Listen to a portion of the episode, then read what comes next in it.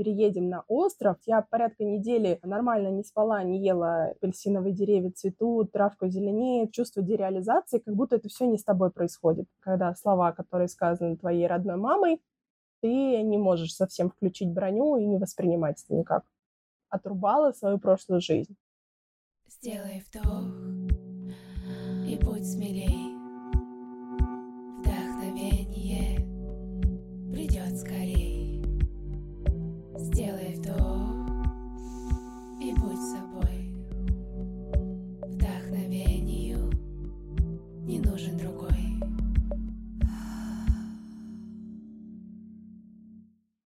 Привет! Это второй сезон подкаста «Вдохновение». Подкаст, который вдохновляет. На глобальные перемены в жизни, принятие трудных решений, поддержит вас на пути к целям. С вами этот путь прохожу я, ваша ведущая Анна Нечаева, психолог, коуч, семейный терапевт и мастер трансформационных игр. Ссылки на мои соцсети есть в описании. Этот сезон я хочу посвятить такой обширной теме, как самоанализ и забота о своем ментальном здоровье – чтобы сделать мой подкаст еще более полезным, я решила немного изменить формат второго сезона. Он будет состоять из моновыпусков, где я буду делиться с вами различными практическими инструментами и психологическими практиками. И, конечно же, ко мне по-прежнему будут приходить гости, на чьих примерах мы увидим, что изменить свою жизнь и свою реальность и прийти к успеху – это возможно. Вдохните глубже. Вас ждет вдохновение. Сделай вдох и будь смелее. Сегодня я хочу познакомить вас с Сими Макеевой, которая переехала на Северный Кипр и начала жизнь в новой стране с нуля. Мама двоих мальчиков, блогер, инвестор в недвижимость и вечный двигатель. Сима, привет. Привет, Аня. Как твое настроение сегодня? У меня отличное настроение. Я уже зарядилась солнечной погодой, движухой. В общем, все супер. Я рада приехать к тебе навстречу. Расскажи, пожалуйста, нашим гостям, почему вы эмигрировали и как вообще было принято это решение? На самом деле, действительно, об эмиграции в том или ином виде задумывались мы давно. При том, что мы жили, работали в Москве, в Москве рождались дети, все равно было какое-то, знаешь, желание сменить обстановку, посмотреть, как можно пожить по-другому. Ну и понятно, всякие тоже изменения в стране не всегда положительно сказывались на нашей жизни, к сожалению. Вот, то есть была какая-то все равно такая, знаешь, внутренняя тяга, что надо поехать куда-то еще и узнать, а как оно может быть по-другому. И мы рассматривали разные страны, то есть так или иначе путешествовали, примеряли на себя. Ну, даже не обязательно это должна быть какая-то там миграция длительная, то есть можно, как некоторые там на зимовку уезжают и так далее. Но у нас не было такой возможности в силу работы в офисе, то есть мы не были мобильны, поэтому зимовка отпадала, и мы искали вариант именно, что если вот вообще переехать по работе, там, может быть, еще как-то. Но в конечном счете вот выбор пал на Северный Кипр. И произошло все вообще не так, как мы планировали и ожидали. Как же это произошло на самом деле? Ну, на самом деле мы вообще планировали покупать дом или там таунхаус, хотели как-то расшириться со своей семьей. Я муж, двое детей, собака еще у нас Бигль. При этом про Северный Кипр мы на тот момент знали уже практически год, потому что моя подруга переехала туда со всей семьей. И она мотивировала это обучением детей, то есть образованием, школами английскими, что там дешевле получается образование и жизнь, чем в Москве. В данном случае они переезжали из Казани, но даже по меркам Казани получалось, что Северный Кипр выигрывает в цене, и образование, которое на Северном Кипре есть, оно детям хорошие возможности открывает пути перед ними. И, соответственно, мы с ней пообщались, она мне все-все-все рассказала. Вот порядка года, наверное, прошло, как я наблюдала за ее жизнью в новой стране. Мы так или иначе приценивались, что-то думали про себя, но вот представить, что мы, допустим, бросим а, мегаполис и переедем на остров, и тем более это еще и примерно одна треть острова, но казалось что-то вообще нереальным. То есть мне это никогда не было такой какой-то мечтой глобальной, я на себя это не примеряла. Скорее думала, да, инвестиции, там, чтобы было место, куда ты пролетаешь, там какой-то свой домик у моря, ну, по классике, так скажем. И в итоге, когда мы планировали покупать дом, но происходят всеми известные события, мы просто с мужем в один голос говорим, тогда Северный Кипр. Собственно, мы про него думали, думали, что это будет чуть позже, но, значит, так. Вот. И поэтому мы поехали именно в первую очередь приобретать недвижимость. Скажи, когда вы туда ехали, вы уже понимали, что вы там остаетесь? Нет, мы просто, знаешь, из серии «Куда глаза глядят», но на тот момент у меня уже было настолько плохое эмоциональное состояние, то есть я порядка недели нормально не спала, не ела и э, ловила панические атаки, я понимала, что мне сейчас прям нужно улететь. И видя, опять же, там сторис подруги, Просто у тебя тишина, беззаботность, море, зеленая трава, потому что март месяц у нас-то еще все замерзло. Там это уже как раз самый расцвет, апельсиновые деревья цветут, травка зеленеет, остров оживает снова. Вот. И я смотрела на это и понимала, мне нужно просто сейчас улететь туда, оказаться там, перезагрузиться, подлечить там свое эмоциональное состояние, потому что я очень тяжело все это переживала. И мы не понимали, что будет дальше с банковской системой и так далее. Деньги были отложены на дом. Я понимала, что мне нужно их вывести. И э, мне нужно вот иметь какое-то чувство защищенности сейчас, что есть еще где-то в мире второй дом, так скажем. Вот за этим мы поехали в первую очередь. То есть решить определенные вопросы. И у нас даже был обратный билет, потому что в целом мы планировали свой отпуск, просто мы его с Турции немножко сместили дальше, из Турции уже полетели на Северный Кипр. Но этот обратный билет отменился, собственно, как и многие другие рейсы в то время, непростое. В какой-то момент я была в подвешенном состоянии, то есть мне оказалось вообще вот это, знаешь, чувство дереализации, как будто это все не с тобой происходит. Как будто это ты смотришь какое-то кино, или ты просто во сне. Вот ощущение сна, наверное, такого, да, не совпадает с реальностью совсем. Ты не понимаешь, что это может быть вообще про тебя. В итоге этот рейс, который у нас должен был быть обратно, его нету. Я говорю мужу, давай, там, вроде как на работу надо возвращаться, отпуск заканчивается. А он просто мне говорит, а я не хочу. Я понимаю, что я не хочу туда возвращаться. Давай уже, вот, раз мы здесь, и мы сейчас сделаем там все необходимые дела, там, с квартирой, там, покупали все необходимое какое-то такое. То есть мы покупали, знаешь, без понятной цели. То ли мы ее сейчас сделаем, укомплектуем и будем сдавать просто – и уже какой-то запасной аэродром, то ли остаемся сами. Вот четкого плана не было вообще, мы просто плыли по течению. Естественно, мы все с головой там были в новостях, мы смотрели, что происходит, и думали, что дальше.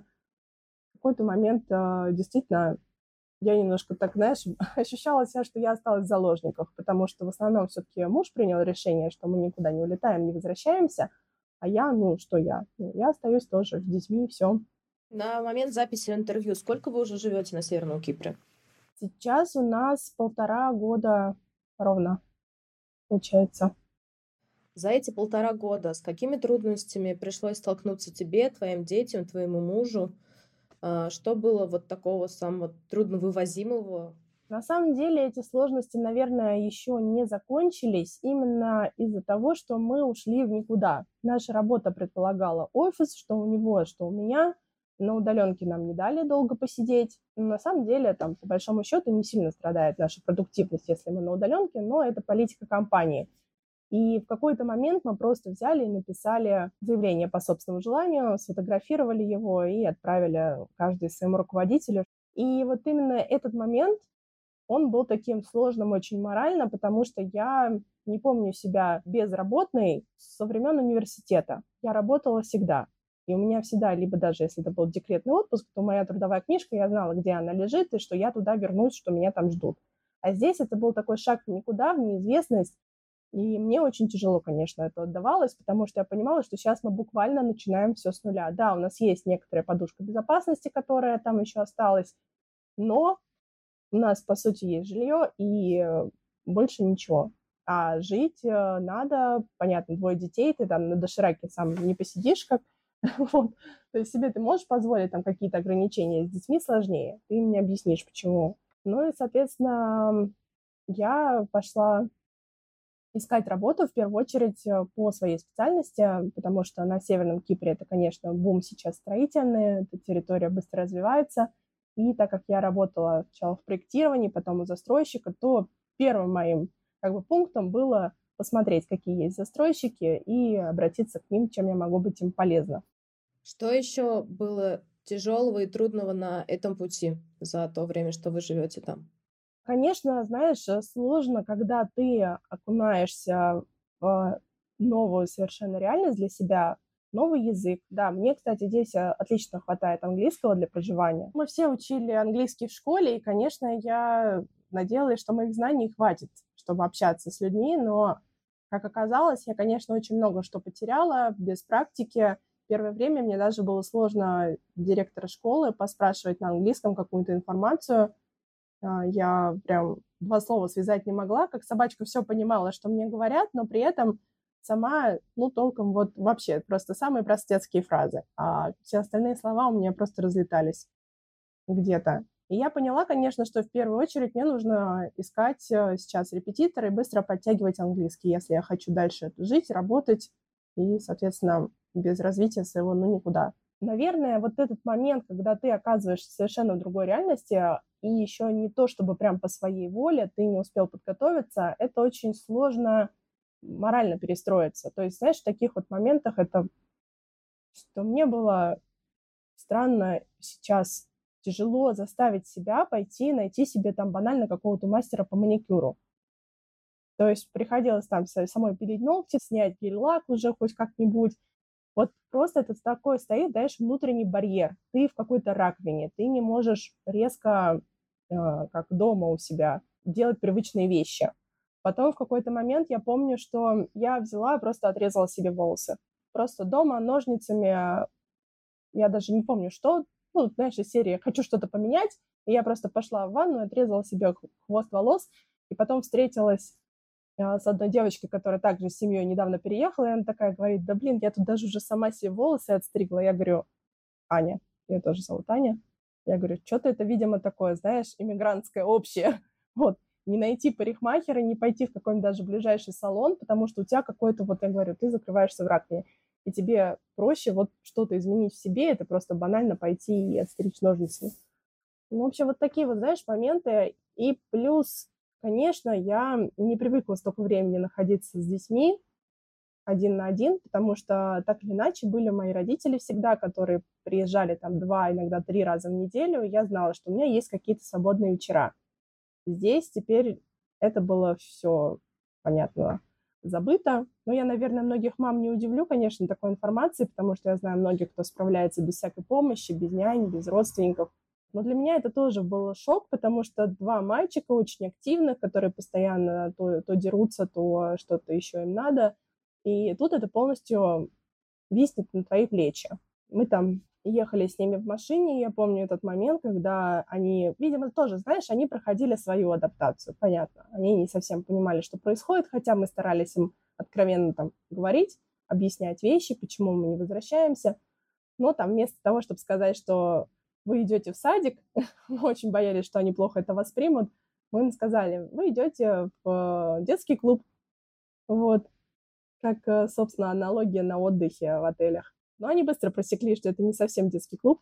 Расскажи, пожалуйста, а как вы объяснили детям, э, что происходит и что делали для наиболее комфортной их адаптации, чтобы она прошла легче?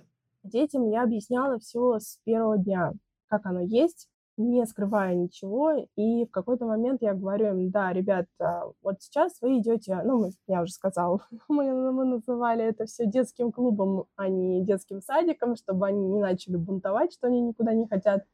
Вот, отправили их, по сути, в турецкий детский садик частный. А тут же нашли знакомых там детей, каких-то детей билингв. Руководство очень, очень, сказать, хочется сказать, гостеприимное, да, но, наверное, это так. Вот они очень все приятные, они с радостью относятся ко всем детям, помогают им адаптироваться. Тут же привели детей, которые умеют говорить и на русском, и на английском, чтобы они могли перевести. Конечно, окружение садика, оно очень помогало. Помогали вот дети, которые тут же... Понятно, первый день, слушай, первая неделя, это, ну, и, и в Москве, в садике у нас там сопровождали слезами, не хотим, это все понятно. Вот, здесь, в принципе, тоже все обошлось одной неделей, когда они не понимали, как пойти в новую вообще среду для них. Но вот эти дети, которые тоже очень были дружелюбны, которые им помогали, плюс педагоги с любовью относящиеся, они расположили к себе, и буквально вот через неделю у нас а, уже получился такой хороший контакт с этим местом. Вот, то есть а, вопрос с садиком закрылся достаточно легко. И здесь еще, конечно, спасибо моим детям, которые достаточно быстро въезжают в новые компании по жизни. Плюс старший начал тут же осваивать турецкие слова, мы его уже могли там отправлять, знаешь, в соседний магазин, он знал цифры, счеты, понимал, сколько там денег от него хотят. Наверное, быстрее всех адаптировался именно старший сын. А дети скучали по Москве, по родственникам, которые остались в Москве?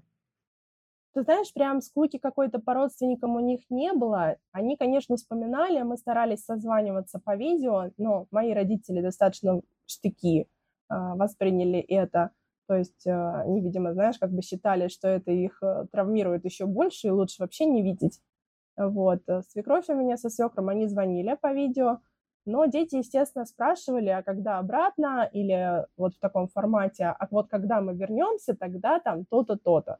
То есть у них, конечно, это было. Но надо сказать, что и сейчас их не отпускает эта история. То есть они вроде понимают, что они сейчас на Северном Кипре живут, учатся в школе, все хорошо, но периодически все равно проскакивает – а вот когда мы полетим совсем в Москву, а вот когда мы вернемся на совсем, то есть у них все равно в голове сидит еще пока эта тема, что там, где они родились, что туда они обязательно вернутся. Какие еще были самые яркие трудности, когда вы переехали? Вот первое время особенно, да, когда ты попадаешь в такую изоляцию, по сути, остаешься один на один со своей семьей, и одно дело, когда это отпуск, мы все понимаем, что это прекрасно и замечательно, да, а другое дело, когда ты понимаешь, что все ты здесь остался на какое-то долгое продолжительное время, и ты даже по сути не понимаешь, какое это время. Да, с одной стороны, меня, конечно, очень грело, что мы приехали не в никуда. Мы приехали все-таки там, где у меня есть знакомая семья, где тебя направят. То есть это, конечно, огромная поддержка, когда ты едешь кому-то все-таки. Ты знаешь, что тебе есть кому спросить вопросы, там, не знаю, какие-то даже локации магазинов, еще что-то по бытовым вопросам. Это огромное дело. Это намного проще, чем когда ты едешь вообще куда-то в терра инкогнито и, не знаю, информацию черпаешь из чатов, потому что чаты, как мы знаем, они иногда очень недостоверная информация, иногда они еще и, наоборот, какую-то панику на тебя нагоняют, ну, тогда люди приходят, мне кажется, просто негатив слить. У меня была поддержка от э, подруги, и, соответственно, очень быстро расширялся круг знакомств из таких же переехавших. Но, конечно, главной такой проблемой и болью была реакция родителей моих в первую очередь. Конечно, мы уехали, никому не сказали, потому что мы уезжали экстренно, и мы реально немножко, мне кажется, сами не понимали действительно, насколько, что как. И когда наш отпуск должен был подходить к концу, мне мама уже задавала вопросы – а вы вообще домой-то собираетесь как-то? Что-то у вас не видно, не слышно вообще, что происходит. И я ей честно сказала, я говорю, мам, мы не знаем. Пока вот мы здесь занимаемся делами, и, в общем, в мире тоже все нестабильно, мне пока здесь спокойней. Потому что на самом деле я только улетев, я начала снова нормально есть и спать. И у меня прошли панические атаки. То есть я настолько быстро похудела за неделю стресса, что я понимала, что я нужна своим детям здоровая, нормальная. И в первую очередь мне нужно позаботиться о себе, чтобы, опять же, быть э, опорой надежной для своих детей и выращивать их дальше. Потому что если я расклеюсь, то все. Я, в принципе, постаралась маме это объяснить, но она немножко здесь, мне кажется, включила своего ребенка, которого обидели, она сказала, вот вы увезли внуков, долго ли вообще ты планировала свою месть? Ну, понятно, это было очень обидно слушать. Я старалась как-то от этого абстрагироваться, но, но все-таки это когда слова, которые сказаны твоей родной мамой, ты не можешь совсем включить броню и не воспринимать это никак. Можешь рассказать поподробнее, что было с твоим эмоциональным состоянием? Потому что вот ты рассказываешь про маму и ощущение, что там на самом деле очень большая боль. Можешь поделиться на самом деле, как ты там просыпалась и себя ощущала? Конечно, это было действительно больно. Больно, на самом деле, вот это слово, оно ассоциируется просто с весной 22 года целиком, потому что мне было больно от новостей, от родителей. Я не могла, знаешь, закрыться в раковину и делать вид, что ничего не происходит. И когда еще добивают родители полным своим непониманием, а я видела в их сообщениях, что они, ну, такое ощущение, что мы с ними идем просто вообще в разные стороны по мировосприятию. Это, конечно, было болезненно, потому что тут же, знаешь, прокручиваешь свое детство, да, тебя воспитывали в любви, вроде бы в добре, там, чтобы никакую муху не обидеть, там, осу, не знаю, выпустить на улицу, если она вдруг залетела домой. И тут вдруг у них включается какая-то непонятная, как будто кровожадность. Вот эта вот тревога, с которой я жила тогда и просыпалась, я поняла, что надо что-то делать, потому что я очень много плакала. То есть практически каждый день у меня были слезы. Даже когда я поняла, что мы все там удаляемся из чатов детских садов, я удалялась и плакала, потому что я прям отрубала свою прошлую жизнь. Это было непросто на тот момент, абсолютно. И ты отрубаешь жизнь, которая была достаточно комфортна, которую ты по крупинкам собрал, по кирпичикам выстроил. Что тебе помогло справиться с этим эмоциональным состоянием, с этой болью? И вообще, прожила ли ты уже этот этап? Да, однозначно могу сказать, что прожила. И я сейчас даже расскажу, в какой момент, наверное, я поняла, что я его прожила. В первую очередь я поняла, что мне нужна помощь психолога, что я одна не вывожу, не справляюсь. И э, это было, знаешь, вот именно как раз не столько сама тема переезда и все сложности сопутствующие, да, это был контрольный такой выстрел в голову именно слова родной мамы, которая потом, кстати, отчасти взяла свои слова обратно, что да, я подумала, я понимаю, ты думаешь о детях, о, о их будущем, но, понимаешь, да, из песни слов не выкинешь. И это таким залегло, конечно, мощным камнем в моем сердце. Я поняла, что мне нужен психолог, мне нужно все это проговорить, выплеснуть. И мы с ней стали тоже раскапывать тему, что у меня не пройдена сепарация. Собственно, и у мамы со мной тоже не пройдена сепарация, и, соответственно, она воспринимает, что как будто ее часть взяла, сбунтовалась, да, и, и уехала куда-то а то, что я уже могу в 30 там, плюс лет жить свою жизнь и распоряжаться своей жизнью сама и думать в первую очередь о себе и детях, у нее это еще не складывалось. Поэтому, да, конечно, мы с психологом встречались раз в неделю. Она мне, знаешь, позволяла проплакать что-то, прожить. Вот ты вроде сам с собой ну что такое, да, что тебе кто-то позволит. Но это было настолько вот заботой и важно сказано от нее, что типа, Сим, понятно, ты попрощалась не только с прошлой жизнью, ты еще и с мечтой своей там попрощалась о доме. То есть планы были совсем другие. И это надо прогоревать, это надо не закапывать, иначе это все выльется в болезни какие-то. И вот она мне говорила, прогорюй, проплачь. Да, я плакала, мне становилось легче. То есть этот период был долго, и потом я в какой-то момент э, тоже, обливаясь слезами, попросила мужа, чтобы я все-таки скаталась в Россию, ну, прилетела туда с детьми, потому что у меня было вот это вот ощущение, знаешь, э, не закрытой двери, из которой дует. И мне нужно ее закрыть, вернуться и закрыть. И вот э, я взяла билеты, мы с детьми полетели в папин отпуск, потому что мне тоже присылали такие сообщения, как папа мой, соответственно, дедушка детей, да, страдает. Ну, в общем, знаешь, все вот эти нотки, они заставляют меня чувствовать себя виноватой.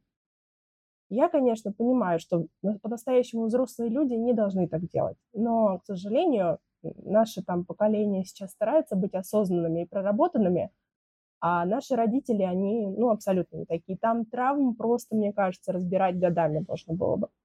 И вот это вот все, что типа вот там дедушка страдает, дети ему снятся. И я такая сижу и думаю, ну, блин, вот вы вот это мне пишете, чтобы я опять чувствовала себя виноватой, по сути, что я такая плохая, вот так вот вам все это сделала. Когда мы прилетели, я смогла какую-то, наверное, финальную точку поставить вообще. Я старалась очень ровно разговаривать с родителями, не припоминать им эти обиды, обидные слова. Просто вот, да, я привезла вам повидаться с внуками. Сама я при этом, знаешь, э, просто расхламляла квартиру максимально. У меня была какая-то такая вот, видимо, терапевтическая деятельность, когда я выкинула кучу хлама, много чего раздала, перекрасила сама детскую, просто чтобы оставить все вот в каком-то таком вот виде практически нетронутом, что ли, первозданном. И вот этот вот весь процесс я как бы отпускала в этот момент, отпускала свою старую жизнь и готовилась к новой. И плюс вот эти вот все мои любимые места, по которым я там тоже, знаешь, сказала, что я сейчас буду очень скучать по своим любимым паркам. После Кипра я посмотрела на них как будто уже без э, очков розовых там или не розовых, но я посмотрела уже другими глазами, и было даже ощущение, что как будто яркость притушили уже у всего, что все меня не так уже радует, как это было раньше. Знаешь, как будто трава не такая зеленая, цветы не такие яркие, потому что, ну, после яркого Кипра с этим синим морем, этой там цветущей бугенвиллеей невозможно уже перестать это все любить. А вот эта поездка, она стала таким важным очень фактором вообще вот во всей этой адаптации. Сделай вдох и будь смелей. Расскажи, пожалуйста, что происходило в ваших отношениях с мужем в этот период и вообще, как э, с твоей стороны, ну, как ты видела, да, адаптировался муж? Конечно, он э, очень сразу включился в процесс. Мы занялись документами, занялись квартирой, подключением счетчика, и он себя показывал очень хорошо, на коне, ничего не могу сказать. То есть э, такое ощущение, что ну, он не первый раз переезжает по жизни, у него уже были там за плечами переезды и в другую страну по работе, и в другие регионы. Мы с ним уезжали тогда вместе на Дальний Восток, который, наверное, был даже более стрессовым для меня. То есть, в принципе, для нас, для всех было не впервые уже расстаться с домом и начинать жизнь как-то иначе. Поначалу я, конечно, полностью положилась на него, и он был моей опорой, поддержкой, то есть он мог идти вперед, пока я там растекалась в своих слезах там ежедневных и в страданиях там по оставленной жизни. Как ты считаешь, ему было сложно? Ты видела какие-то, ну вот признаки внешние, что ему тоже тяжело адаптироваться? Хотя ты говоришь, что для него свойственно, да, переезжать по работе э, там в другую страну, в другие регионы. Э, но вот какие-то знаки, признаки того, что ему тоже тяжело были, или прям за счет того, что у него уже были такие периоды в жизни, все воспринялось очень легко и абсолютно спокойно. Мне кажется, что у него больше был стресс не из-за переезда, а именно из-за вообще происходящих событий. То есть я видела, что он очень сильно погружается в новостную ленту. Я старалась его из этого вытягивать. Давай мы будем здесь и сейчас наслаждаться тем, что мы в безопасности, в тепле, с нашими детьми, еще и в хорошем окружении, потому что, как я тебе говорила, у нас э, круг знакомств расширялся просто не по дням, а по часам. Сима, а расскажи, как э, повлияла иммиграция и трудности, с которыми вы проходили, на ваши взаимоотношения с детьми и с супругом? То есть изменилось ли что-то в тот момент, когда вы переехали, или сейчас, спустя полтора года? Ты знаешь, с детьми сейчас у меня улучшились прям отношения. Может быть, это, конечно, еще связано с тем, что они растут. Меня, особенно там старший ребенок, прям радует. Я поняла, что я больше стала времени ему посвящать, и он как будто прям растаял. То есть он наконец-то стал обниматься и говорить такие слова, что «мама, там, я тебя люблю». До этого было очень тяжело из него этого вытащить. Он был такой тоже, знаешь, как будто в своей раковине. Я его вот прям растопила, этот лед. А что касается мужа, на самом деле мы там в Москве жили тоже порознь уже год к тому моменту, потому что он уехал по работе в другой регион. И э, с одной стороны, когда мы на Северном Кипре воссоединились, я была очень счастлива, что наша семья снова вся вместе. Но, знаешь, здесь разные факторы. С одной стороны, это и финансовый вопрос, и плюс мы учились снова жить под одной крышей, бытовые вопросы. И, э, в общем, на самом деле можно сказать, что наша семья не прошла испытание миграции. Вот.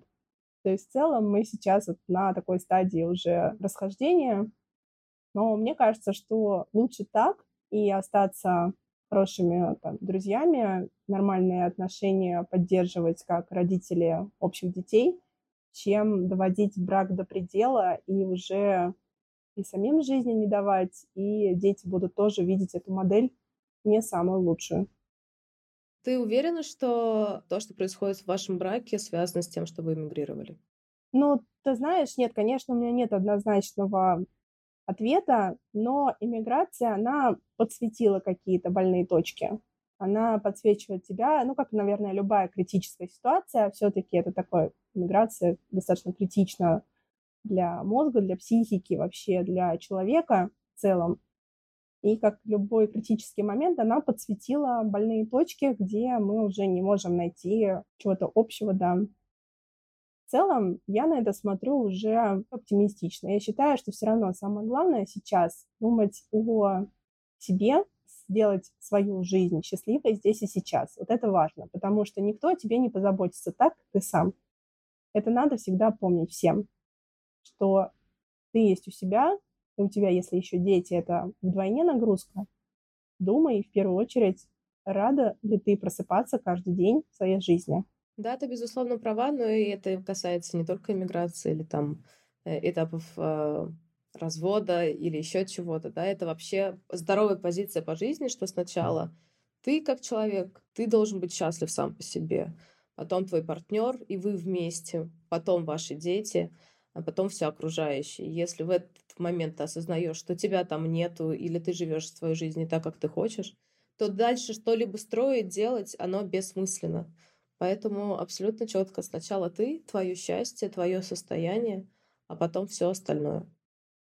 Сделай вдох и будь смелей. Как ты считаешь, что помогло адаптироваться? Можешь перечислить? Вот ты сказала, ты упомянула о том, что ты в результате пошла к психологу, да? И это помогло и пройти и прожить какой-то этап сепарации с родителями, вообще того, что происходило в ваших отношениях с родителями. Что ты съездила в Москву и, по сути, закрыла дверь, которая сквозит. Что это было еще? для тебя, для твоих детей, для мужа? Наверное, было правильно то, что мы сразу погрузились в работу. То есть мы не дали себе времени расписать, как-то все что-то переосмыслять. Мы сразу окунулись в деятельность. Муж у меня начал помогать э, таким же релакантам, как мы, адаптироваться, заниматься документами, получением вида на жительство. Понятно, что когда приезжает вся семья еще с детьми, то им нужна поддержка, так же, как поддержку оказали нам – мы стали оказывать такую же поддержку другим семьям. Это то, чем занимался он. Конечно, я считаю, что вся наша жизнь а, не была бы такой замечательной, какой я сейчас ее вижу, если бы не окружение и не сообщество. У меня здесь просто так совпало, не знаю, что многие девчонки, кто переезжал за два, за три года до меня, кто-то еще раньше, уже такие, знаешь, сторожилы острова. Но именно в 22 году мы начали организовывать такие встречи именно из э, там, мам Северного Кипра отпочковалось сообщество встречи Кирении. Мы на этих встречах Кирении все перезнакомились и уже сделали такой отдельный свой узкий кружок еще девчонок, с кем мы общаемся вот достаточно часто. Я познакомилась просто с потрясающими девчонками, которые ну, каждая, наверное, что-то вложила в меня. Абсолютно разные, со своим интересным жизненным опытом, и у каждой можно чему-то научиться. И это просто такой клад огромный. То есть вот у меня не было такого сообщества в Москве, хотя я понимаю, что тоже есть разные там встречи, бизнес-завтраки и прочее, прочее, но как-то вот там у меня вся, знаешь, жизнь была чисто функция проснуться, отвезти детей в сад, там, погулять с собакой, сходил на работу, вернулся, в обратном порядке все это сделал, лег спать, дай бог, вообще сил еще на там прибраться немножко, и так изо дня в день. Я вся была в этом. А Северный Кипр, благодаря своим там расстояниям, теплому климату, что тебе ничего не составляет труда взять, там, выйти в шортах, да, собраться, там, с кем-то пойти пересечься, ты не думаешь, блин, сейчас там одеваться, там, дождь, не дождь, вообще что-то уже и неохота никуда. Здесь как-то все легко на подъем, и получается, что у нас было очень много разных интересных и тематических встреч, и встречи, когда мы для детей что-то организовываем. И я просто люблю буквально, ну, каждую. У меня здесь только появилось подруг или просто хороших знакомых. Знаешь, от этого ощущения внутреннего счастья и любви тебя просто начинает распирать. И это такой заряд бодрости, который тебе позволяет идти дальше. Вот ты каждый день понимаешь, что если что-то случится, ты знаешь, кому написать. Даже просто ничего не случилось, да, у тебя все хорошо, ты знаешь, с кем можно встретиться, на кофеек там с кем-то. Ну вот. И это помимо еще как бы рабочего своего сообщества. Я хотела уточнить, что по сути тем, что у тебя появилось сообщество, ты избежала синдрома иммигранта, когда на самом деле самое страшное в иммиграции то, что мы социально остаемся изолированы.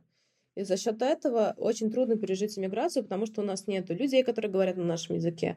У нас нету друзей, с которыми можно пообщаться, а сообщество дало тебе вот это состояние, когда ты не изолирован в чужой стране, когда у тебя есть друзья, как ты сама говоришь, когда можно кому-то позвонить, выйти, встретиться, и это на самом деле очень большая часть решения того, как э, себя чувствуют иммигранты, да.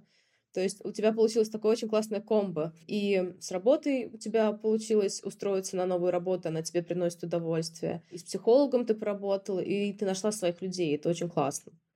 Ну да, слушай, сейчас, конечно, это звучит уже, знаешь, типа все такое само собой, ай на на на все прекрасно.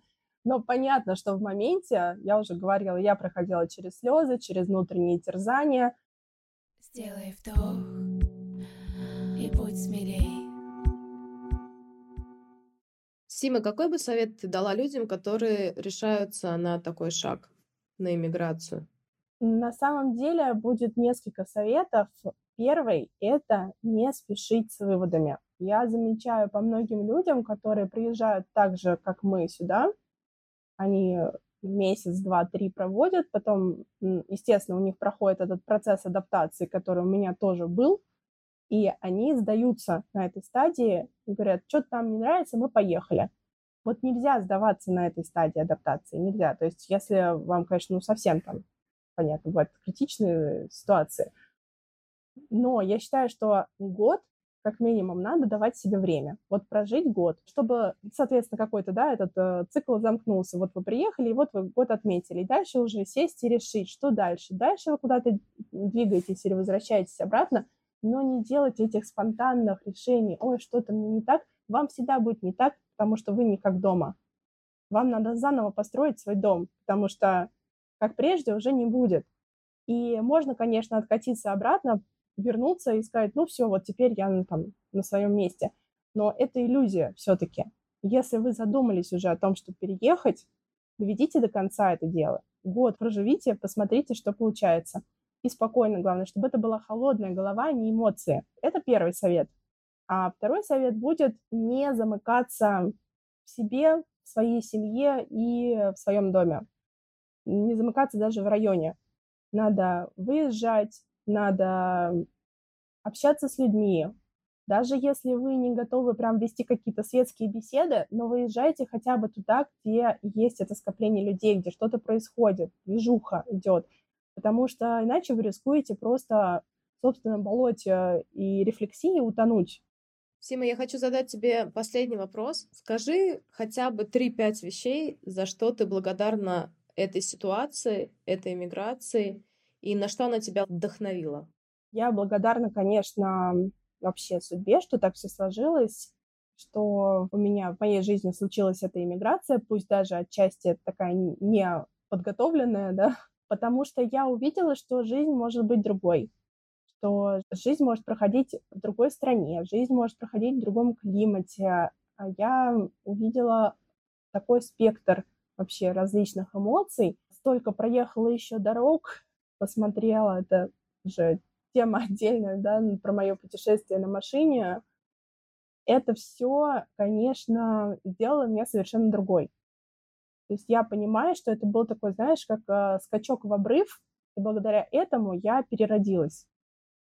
И человек, который переезжал тогда и лил слезы, и человек, который сейчас вот дает тебе это интервью, это абсолютно разные люди.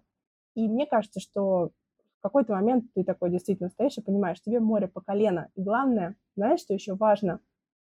Ты перестаешь воспринимать мир за пределами своей страны как какой-то недружелюбный и опасный.